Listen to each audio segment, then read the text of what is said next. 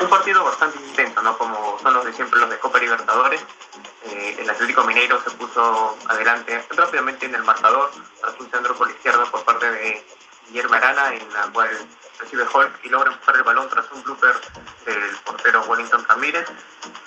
A partir de ahí, Mineiro siguió dominando el partido a través del buen juego que presenta ¿no? Ignacio Fernández, combinando con Matías Aracho y con Ademir, Hulk, aparte de ser el 9, 9 fijo del equipo, se recostaba también para asociarse con los volantes, Hulk era el encargado de fijar los pases hacia las espaldas de los defensas de Independiente del Valle, buscando la velocidad de Ademir, quien en más de una ocasión tuvo un mano a mano, pero el portero Ramírez se reivindicó de su primer error y pudo salvar el pórtico. Eh, ya sobre el final del primer tiempo, Independiente del Valle adelantó un poco sus líneas.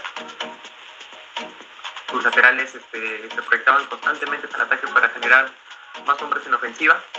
Ya en el inicio del segundo tiempo, una proyección de Pedro Perlaza por la banda derecha, termina centrando hacia el área y Junior Sornosa como un penal en movimiento termina mandando el balón al ángulo inferior derecho del portero Everton y decretaba el 1-1. A partir de ahí el partido se puso bastante parejo, constante ida y vuelta.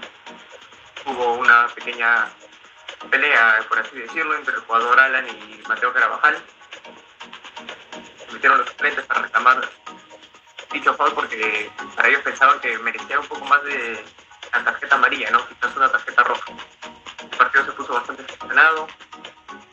Los, dos equipos intentaron con remates a puerta, de gran manera. De esta forma, Mineiro y, e Independiente del Valle suman cinco puntos en el grupo D Ambos están primero y segundo pues, respectivamente a la espera de lo que suceda con Lima y América Mineiro que comparten el grupo también y suman una unidad.